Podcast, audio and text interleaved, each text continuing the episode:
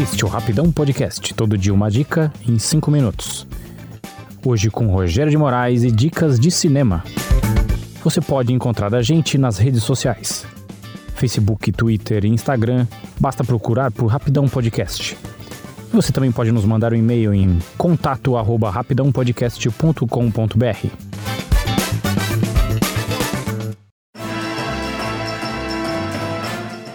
E aí, dileto ouvinte, beleza? Até que enfim é sexta-feira, então vamos para a nossa dica de cinema da semana. Em 2018, o mundo do cinema foi abalado pelo movimento Me Too. Foi um protesto de atrizes e outras mulheres da indústria de Hollywood contra a cultura de assédio sexual que sempre reinou nesse ambiente. Na verdade, sabemos bem, e quem finge que não sabe é canalha ou abusador, que a cultura de assédio sexual sempre reinou em todos os ambientes de trabalho, algo que, felizmente, começa, ainda que muito lentamente, a mudar. No caso do movimento Me Too, o exemplo mais significativo de seus efeitos foi a queda do todo-poderoso produtor de cinema Harvey Weinstein, acusado de dezenas de estupros e condenado a 23 anos de prisão. O filme A Assistente, de 2019, surge como um reflexo de tudo que o movimento Me Too denunciou, mas não se trata necessariamente de uma reprodução de situações vividas pelas vítimas de Weinstein e de outros abusadores poderosos de Hollywood. O grande mérito de A Assistente é traduzir o clima, a atmosfera de abusos muitas vezes sutis, e mais que tudo, nos transportar para dentro dessa atmosfera opressora ao nos colocar tão próximos de sua protagonista, Jane, interpretada por Julia Garner. Ela é uma jovem que trabalha como assistente de um poderoso executivo de uma grande produtora de filmes. A diretora e roteirista Kitty Green, que faz sua estreia em longas de ficção, escolhe nos contar essa história e traduzir tudo o que ela representa, nos fazendo submergir completamente em um único dia de trabalho de Jane.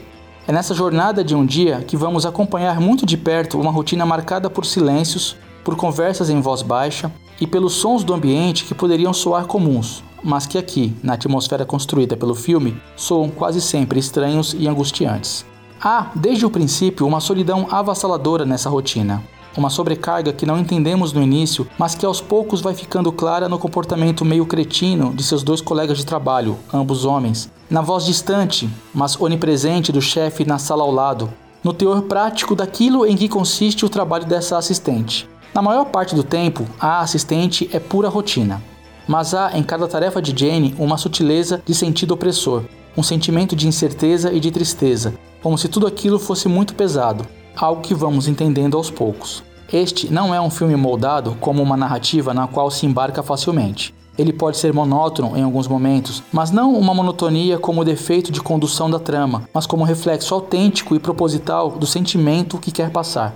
A estranheza que ele gera tem o objetivo de incomodar, de nos tirar do conforto de histórias comuns e principalmente de nos fazer afundar dentro de uma realidade muito específica.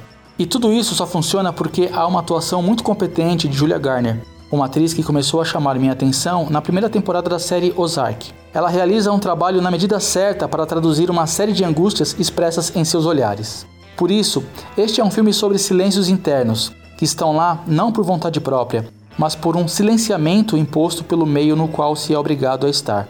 Um silêncio que, o tempo todo, parece querer gritar. A assistente está disponível na plataforma Amazon Prime e no Google Play.